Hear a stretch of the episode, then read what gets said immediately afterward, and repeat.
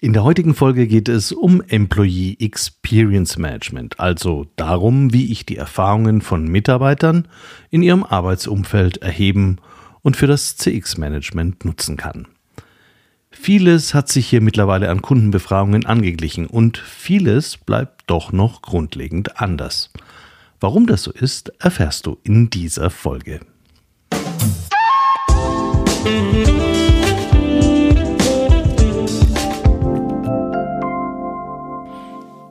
Hallo und herzlich willkommen zu einer neuen Folge von CX Talks. Mein Name ist Peter Pirner und ich freue mich sehr, dass du da bist. CX Talks wird diesen Monat unterstützt von FIR, einem führenden Technologieanbieter für Cloud Contact Center in der Dachregion. FIR entwickelt und betreibt KI-gestützte Software für begeisternde Kundenerlebnisse entlang der gesamten Customer Journey. Mit vier wird Kundenkommunikation erfolgreich. Für euch und für eure Kunden. Die einzigartige Kombination aus künstlicher und menschlicher Intelligenz hebt euren Service auf ein neues Kompetenzlevel. So seid ihr stets mit euren Kunden verbunden. Mehr Informationen zu 4 findest du auf der Website www.4.ai und auf der Sponsorenseite von CX Talks. Wenn man Customer Experience Experten fragt, was ist das Wichtigste für herausragende Kundenerfahrungen, sind sich eigentlich alle einig. Die echten Highlights werden trotz aller technologischen Unterstützung immer noch durch das Zusammenspiel von Menschen erzielt, sei es im Service, im Vertrieb oder an einem der vielen Touchpoints, die zwischenmenschliches Interagieren eben doch erforderlich machen. Ich habe es mal in einer Kundenpräsentation so formuliert. Ihre Mitarbeiter reißen es raus. Sie können es aber auch komplett versauen.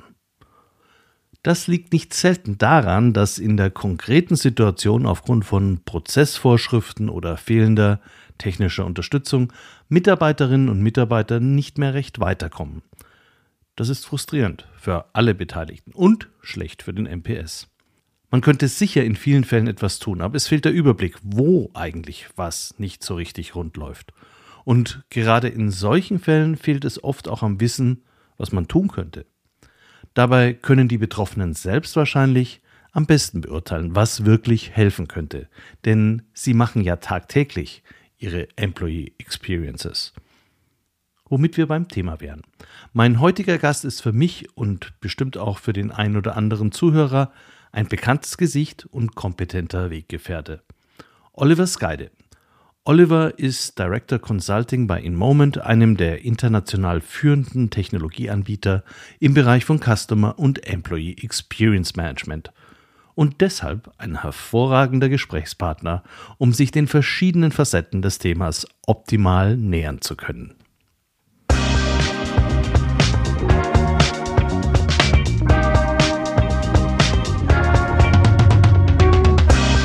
Hallo Oliver, herzlich willkommen bei CX Talks.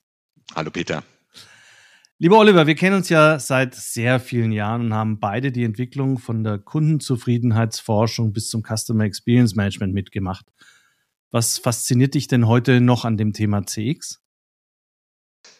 Im Grunde genommen vereint CX eine ganze Reihe von Themen, die mich auch schon sehr lange interessieren. Da hat man zum einen den, den Menschen, ob das jetzt der Kunde ist oder der Mitarbeiter, wie tickt er? Welche Bedürfnisse hat er? Was gefällt ihm? Was frustriert ihn? Dann geht es um Wirtschaft, um Unternehmen. Ja, wie kann ich mich am Markt erfolgreich behaupten? Wie kann ich mich vom Wettbewerb differenzieren? Und dann eben auch das Thema Technologie. Und äh, da hat sich natürlich in den letzten Jahren unglaublich viel entwickelt und verändert. Und das ist extrem spannend, äh, was da auch ständig Neues eben in diesem Bereich passiert. Inwiefern haben sich denn auch die Anforderungen der Unternehmen an das, was ein Dienstleister anbieten muss in dem Bereich, vor allem in den letzten zehn Jahren geändert? Wie schaust du da drauf?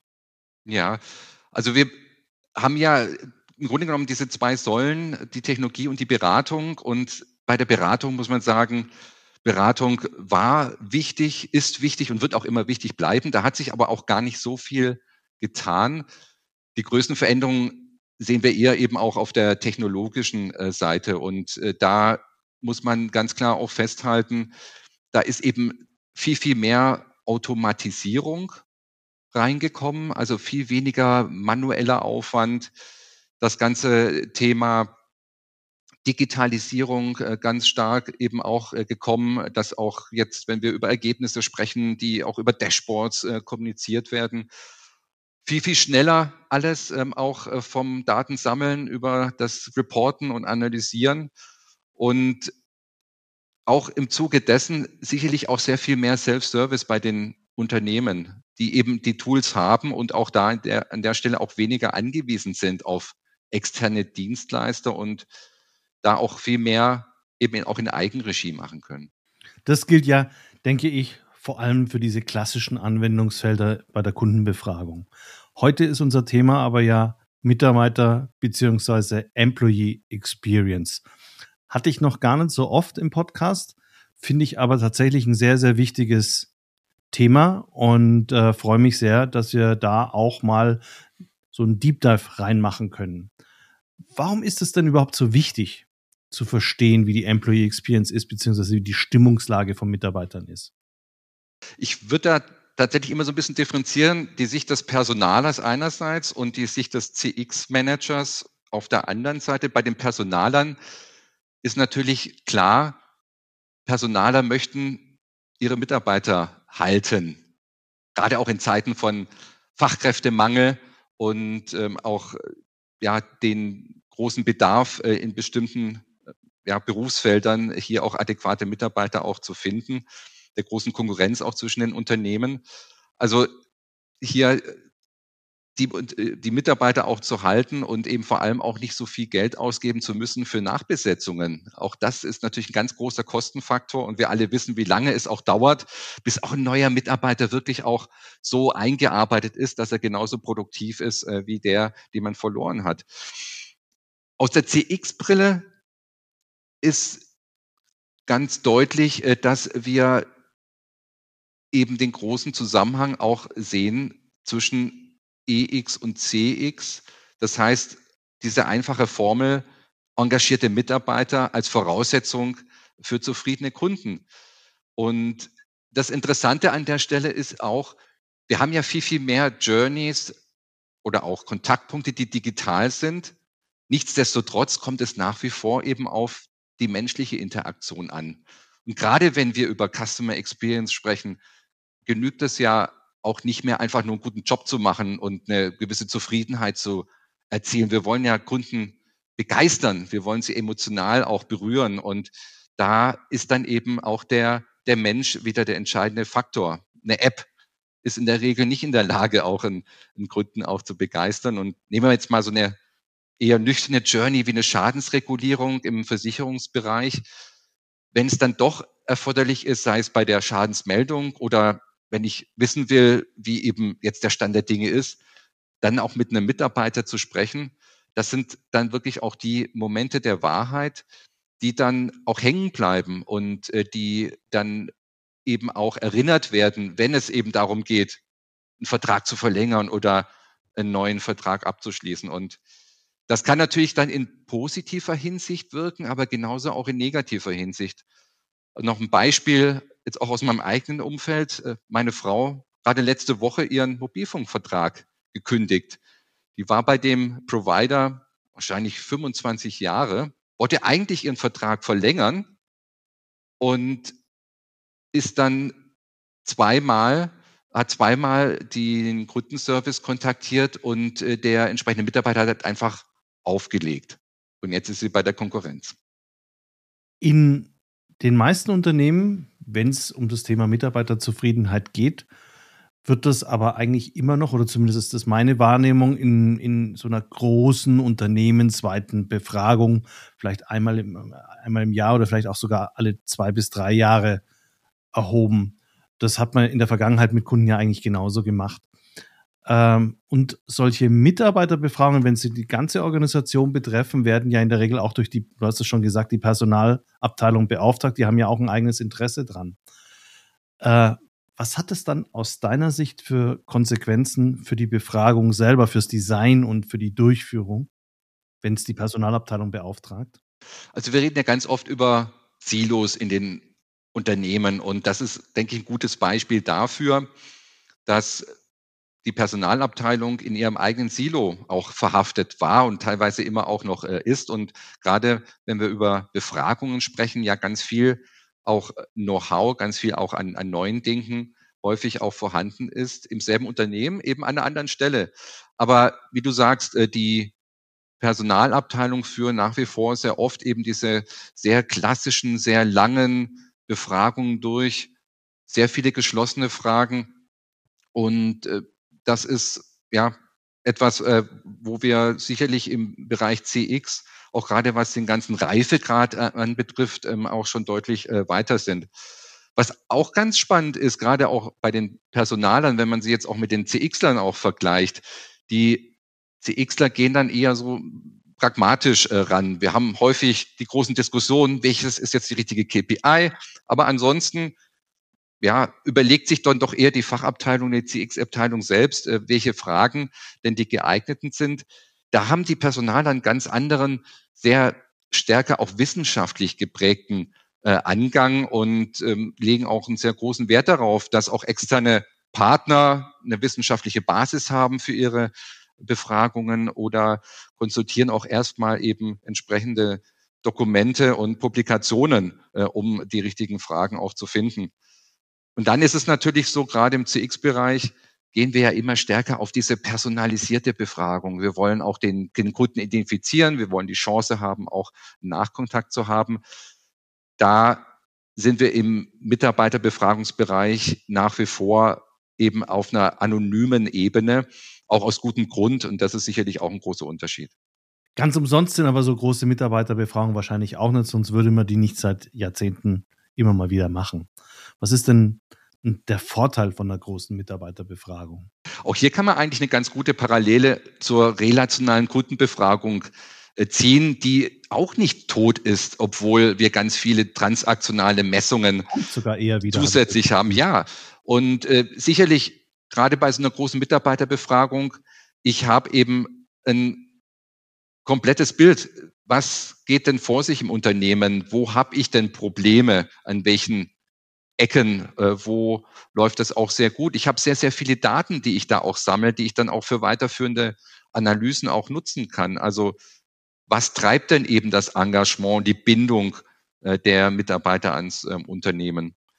Und was wir auch oft sehen, dass gerade auch wieder aus der CX-Perspektive in diesen allgemeinen Mitarbeiterbefragungen ganz viele Schätze eigentlich auch drin äh, liegen, dass auch in offenen Fragen häufig gesagt wird, zum Beispiel, wir haben unterschiedliche Systeme in unserer Kundenbetreuung. Ich brauche wahnsinnig lange, um Anliegen zu lösen oder weiß nicht genau, mit wem ich es zu tun habe. Oder ich bin überlastet und habe zu viele Aufgaben und kann mich deswegen auch nicht richtig um Kunden kümmern. Also gerade die Teams, die Kundenkontakt haben, äußern hier sehr, sehr vieles, äh, was äh, wirklich direkt auch ja, für die Optimierung des ähm, Kundenservice genutzt werden kann. Die, die am meisten Interesse daran haben, dass der Kundenservice optimiert wird, sind ja die CX-Manager. Und du hast gesagt, die schauen ganz anders auf das Thema Mitarbeiter und die und das Feedback, was sie mit Mitarbeiter, was sie mit dem Feedback dieser Mitarbeiter tun können. Wie schauen die denn drauf? Also grundsätzlich muss man natürlich sagen, wenn wir über Customer Experience sprechen, auch wenn da der Kunde explizit erwähnt wird, es geht ja mindestens genauso oder vielleicht noch viel mehr um den Mitarbeiter. Also auch aus der strategischen Sicht. Wir wollen kundenzentrierter werden, heißt, äh, wir wollen unseren Mindset ändern. Wir wollen unsere Arbeitsweisen ändern. Wir wollen Dinge verändern. Wir wollen besser werden. Und äh, das dreht sich natürlich dann äh, auch ganz stark um den Mitarbeiter. Der Mitarbeiter ist Dreh- und Angelpunkt und auch der primäre Akteur an der Stelle. Und er hat natürlich ein unglaubliches Expertenwissen. Also wenn wir in der, in der Kundenbefragung sehen, der Kunde beschwert sich, die Bearbeitungsdauer ist zu lang, dann ist das erstmal eine wichtige Erkenntnis. Aber die Ursachen dafür kann natürlich der Kunde von außen nicht überblicken. Und äh, da ist dann wieder der Mitarbeiter gefragt, äh, der an dieser Schnittstelle zum Kunden arbeitet, der genau weiß, ja, warum dauert das so lang? Wo habe ich eben dann auch die, die Brüche intern und äh, die Potenziale. Und insofern ist auch der Mitarbeiter eigentlich eine ganz, ganz wertvolle Ressource, wenn es darum geht, eben die Ursachen aufzudecken und auch Verbesserungsvorschläge zu machen. Also jetzt wissen wir, wer die Antwort wüsste, wie kriegt man jetzt das Mitarbeiterfeedback in so eine klassische äh, CX-Befragung? Also eine ganz praktische Möglichkeit ist, dieses Mitarbeiterfeedback auch direkt in so einem Closing-the-Loop-Prozess mit einzubinden. Also da haben wir ja häufig eine toolgestützte Vorgehensweise und wenn der Mitarbeiter jetzt einen unzufriedenen Kunden kontaktiert und dann eben in dem Tool dokumentiert, ja, ich habe den Kunden am Ende anrufen können und bin in der Lage gewesen, das Problem zu lösen oder konnte zumindest den Kunden auch erstmal wieder beruhigen, habe mich entschuldigt äh, für äh, das, was initial auch schiefgelaufen ist, dann kann man an der Stelle auch direkt auch den Mitarbeiter auch mit befragen, wenn er diesen Fall schließt und eben dann auch sozusagen mit erfassen, was ist denn die Schlussfolgerung des Mitarbeiters an der Stelle? Welchen, welches Problem hatte vielleicht auch der Kunde, was gar nicht in der Befragung so deutlich auch herausgekommen ist? Und genau auch bei diesem Thema, äh, was ist denn die Empfehlung auch des Mitarbeiters, wie man sowas zukünftig vermeiden kann? Wer setzt das überwiegend ein? Gibt es da Branchenschwerpunkte oder äh, ist das äh, eher eine Frage von der Unternehmensgröße, dass man sagt, wir bauen jetzt sowas gleich ein? Ähm, wo würdest du das dran festmachen, dass man sowas nutzt in einem Voice of the Customer System? Aus meiner Sicht muss das überall mit dazugehören, äh, wo ich Closing the Loop auch, auch mache. Und gerade wenn ich eben transaktional auch äh, befrage, nah ans Kundenerlebnis auch ähm, rangehe, dann habe ich einfach eine Riesenchance, wenn ich äh, so ein Closing the Loop auch durchführe, um eben auch schnell reagieren zu können. Und das ist auch für sehr viele Unternehmen auch mit die primäre Triebfeder, auch überhaupt so ein transaktionales Messen auch durchzuführen, um eben direkt reagieren zu können. Ob das jetzt bei Banken der Fall ist oder bei Autovermietungen etc. Inwieweit dann so etwas auch toolgestützt erfasst wird oder ob man einfach sagt, äh, wir haben eben wöchentliche Teammeetings, wo wir Montagmorgen in der Gruppe zusammenkommen und uns eben auch das Kundenfeedback anschauen und beratschlagen, was können wir in der Filiale zum Beispiel tun, ähm, um noch besser zu werden. Da habe ich natürlich auch die Chance, dass ich dann im Rahmen dieses persönlichen Austauschs als Mitarbeiter auch eben meinen Input mit einbringen kann. Jetzt haben wir darüber gesprochen, wie man Probleme im Prozess durch einen Mitarbeiter erklären kann, aufdecken kann, was man auch verbessern könnte. Gibt es Bereiche, wo du sagst, da wird das Potenzial vom Mitarbeiterfeedback noch brutal unterschätzt und hätte einen Riesenwert jenseits dieser klassischen Prozessverbesserungsaufgaben? Was ich sehr häufig sehe, dass noch sehr wenig dieses offene Feedback auch genutzt wird vom Mitarbeiter.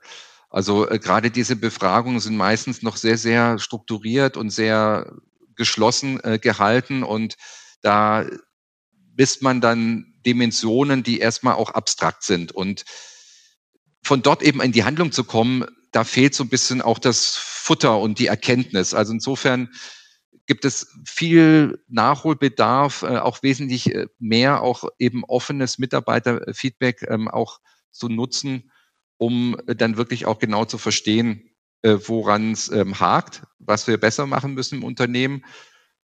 Und dann ist es sicherlich auch so, dass äh, viele Unternehmen noch zu stark auf dieses Messen äh, sich konzentrieren und alles, was hinten raus passiert, noch nicht in derselben Konsequenz äh, dann auch umgesetzt wird. Das heißt, es dauert teilweise zu lang, äh, bis wirklich auch Maßnahmen realisiert werden, die dann wirklich auch auch ankommen, auch beim Mitarbeiter ankommen oder beim Kunden ankommen. Und genauso in dem Zusammenhang kann man sicherlich auch kommunikativ noch viel mehr auch rausholen, weil je mehr ich befrage, und das gilt für Kunden genauso für Mitarbeiter, desto mehr Erwartungen erzeuge ich eigentlich, äh, dass dann äh, auch hinterher was äh, spürbar anders wird. Und wenn das zu lange dauert oder wenn ich nicht darüber informiert werde, äh, dann schlägt eben dann äh, auch die Erwartung in Frustration um.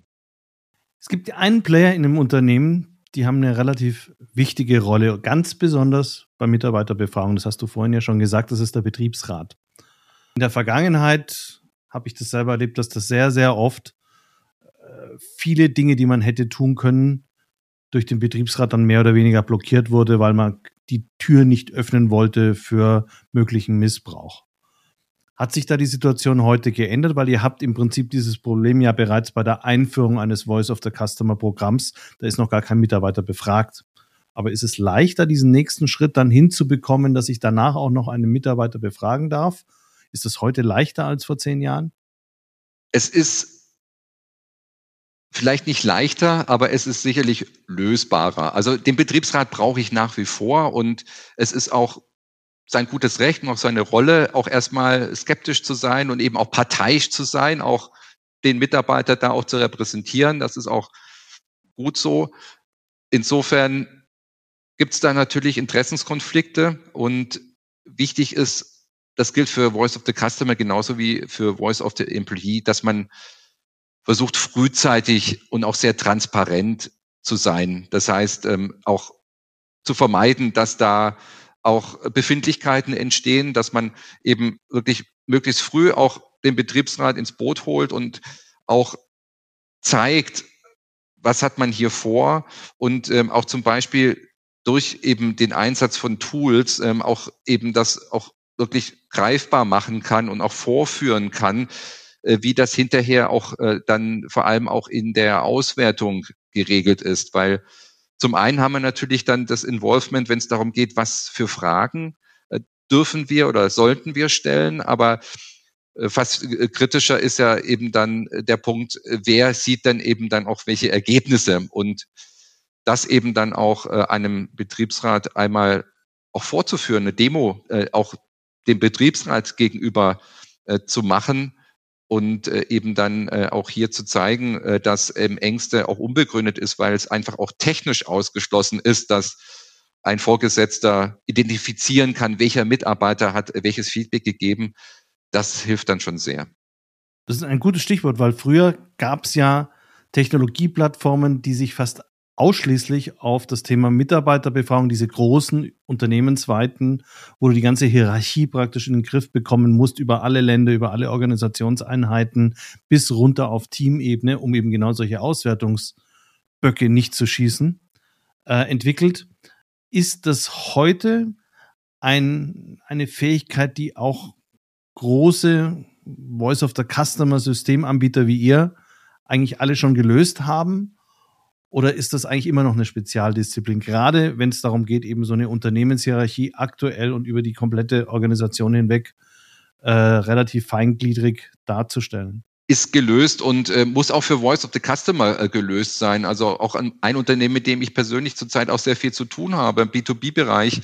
Äh, da ist es auch wichtig, dass ein Vorgesetzter einer Vertriebsabteilung mit einer überschaubaren Anzahl von äh, Mitarbeitern, äh, dass äh, der auch aus dem Kundenfeedback auch nicht Rückschlüsse ziehen kann, welcher Mitarbeiter hat denn eben diesen Kunden besucht oder kontaktiert. Und insofern, ja, sind wir schon in der Lage, mittlerweile auf einer sehr granularen Ebene wirklich auch auf der Ebene eines einzelnen Nutzers genau festzulegen, äh, was darf der sehen. Wir können eben personenbezogene Daten von Feedback-Daten trennen und wir können auch sicherstellen, dass nur ab einer gewissen Feedback-Menge auch aggregiert ein Teamleiter zum Beispiel das Mitarbeiter oder auch das Kundenfeedback auch äh, sehen kann. Und gerade eben diese Mindestanzahl an Feedbacks, das ist auch etwas, was äh, bei Voice of the Employee immer eine Rolle spielt.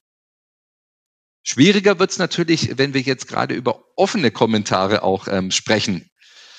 Und äh, da hilft dann manchmal tatsächlich nach wie vor nur ein manuelles Cleaning, wenn man wirklich 100 Prozent sicher gehen möchte und eben auch ausschließen möchte, dass auch durch äh, bestimmte Formulierungen oder eben auch gerade in Bezug auf die gewählte Sprache sich dann doch auch ein Mitarbeiter offenbaren kann.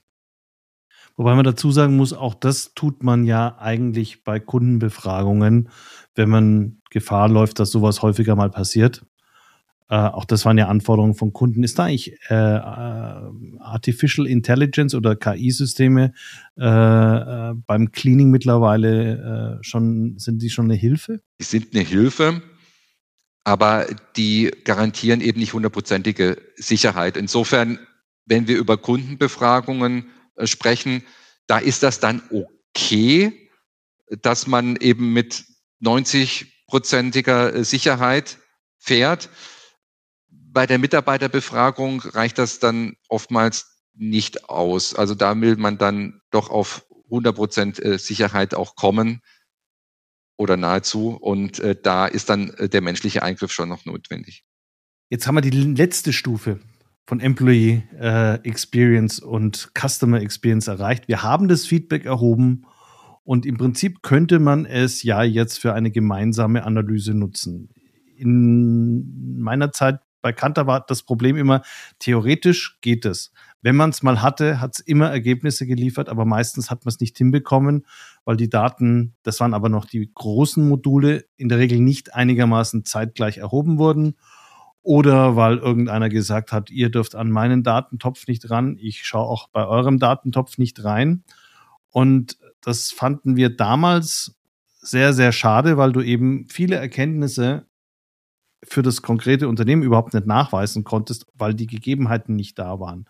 Hat sich das heute verbessert oder äh, ist das immer noch ein großes Thema? Ja, du sagst es. Ich denke, äh, die Voraussetzung erstmal sind die vorhandenen Daten und im Zuge dessen, dass eben auch immer mehr Unternehmen auch regelmäßiger Daten erheben, haben wir eben an diesen Stellen dann auch die Möglichkeit oder eher die Möglichkeit, dass wir eben diese Datensätze auch zusammenbringen können. Und das muss dann auch nicht auf der Einzelmitarbeiterebene äh, sein, sondern kann auch auf der Teamebene zum Beispiel auch äh, passieren, eben auf sehr niedrigen Aggregationsstufen. Und wenn eben eine HR-Abteilung schon so etwas weiter entwickelt ist und eben diese Daten auch produziert, dann dauert es meistens nicht lange, bis sie eben auch die Vorteile erkennt, äh, die das Integrieren von EX mit CX-Daten auch bietet oder genauso eben auch für den CX-Manager äh, dann auch äh, das von Vorteil ist. Der Personaler kann erkennen, wow, wir können hier auch nachweisen, dass wir nicht nur Kosten managen, sondern wir können auch einen Business Case für unsere Personalarbeit erstellen, indem wir den Link zur Kundenzufriedenheit und zum wirtschaftlichen Ergebnis im besten Fall auch herstellen. Also das ist eine immense Aufwertung äh, der eigenen Bedeutung, der eigenen Rolle im Unternehmen und der CX-Manager wiederum hat natürlich noch einmal wesentlich bessere, eine bessere Sicht darauf, was genau sind denn die internen Barrieren äh, für einen besseren Kundenservice und äh, wo muss ich eben dann auch die Stellschrauben nochmal anpassen, damit Mitarbeiter eine bessere Arbeitsausstattung haben oder motivierter sind, engagierter sind und dann eben auch helfen, die Ziele des CX-Managers zu erreichen. Hast du bei Kunden konkret auch gesehen, dass man das dann über Zahlen sehr gut nachweisen kann, wenn es erhoben wurde? Ja, äh, das, das kann man. Da gibt es sicherlich so ein paar äh, Fallen äh, und es kommt auch da erstmal auf das Konzept an. Also wenn man jetzt anfängt, alle Daten in einen Topf zu werfen fürs ganze Unternehmen, dann ist man erstmal überrascht, dass der Zusammenhang nicht sich einstellt, den man haben möchte. Also da gibt es sicherlich ein paar Tipps und Tricks, äh, die dann eher in die Richtung gehen, dass man eben sich ganz bewusst auch bestimmte Abteilungen, die auch eher mit dem Kunden Kontakt zu tun haben, wo ich einen hohen personellen Einsatz äh, habe, auch raussuche. Also, dass man da auch so ein bisschen auch mit einem gesunden Menschenverstand und auch, auch zielgeleitet auch rangeht und ähm, auch eher sich überlegt, wo kann ich denn eigentlich einen, so einen Ursache-Wirkungszusammenhang auch erwarten. Jetzt haben wir über das ganze Instrumentarium gesprochen auf beiden Seiten und wir haben festgehalten, dass Employee Experience noch nicht ganz so weit ist, auch in der kreativen, kreativen Einsatz ganz unterschiedlicher Befragungsformen und Möglichkeiten, das zu erheben, wie Customer Experience Management. Da ist jetzt viel in Bewegung. Glaubst du, dass wir in fünf Jahren das auf demselben Niveau haben in Deutschland? Davon gehe ich aus, weil wie du sagst, äh, da ist viel Bewegung äh, gekommen, da ist jetzt auch ein Bewusstsein entstanden, auch in der Personalabteilung, dass sich die Welt außenrum auch sehr stark verändert hat und auch vielleicht sogar im eigenen Unternehmen äh, sich schon stark verändert hat. Und das ist ja oft so, dass es da auch so Dominoeffekte gibt, dass Vorreiter eben dann auch äh, da eine Welle auf freisetzen.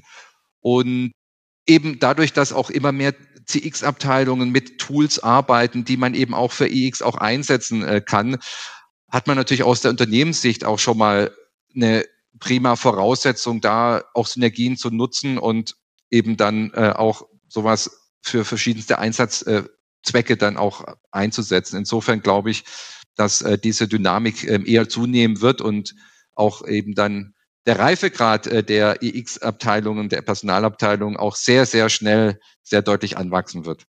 Dann bedanke ich mich ganz herzlich für die vielen Insights, die du uns zum Thema EX gegeben hast. Wir haben jetzt, glaube ich, einen relativ umfassenden Blick über so die grundlegende Situation mal geschafft. Ganz herzlichen Dank für deine Zeit und für deinen Input. Danke dir, Peter.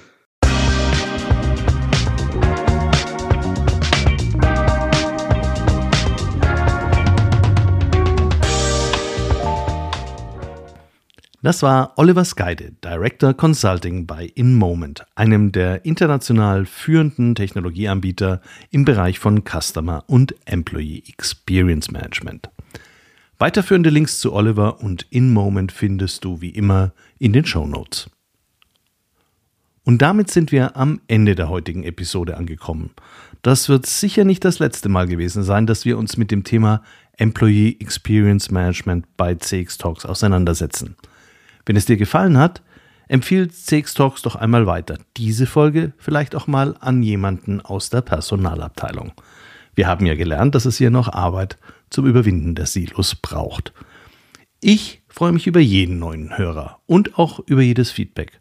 Schreib mir, was dich umtreibt, an pirna.cx-talks.com oder vereinbare einen Termin auf der Website. Und ich freue mich, wenn ich dich dann auch beim nächsten Mal wieder in der großen CX Talks Community begrüßen darf.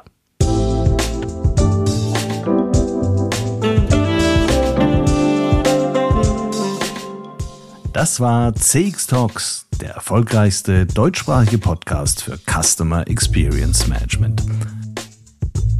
Mehr Informationen zu CX Talks findest du im Newsletter des ICEM auf LinkedIn und unter www.cx-talks.com.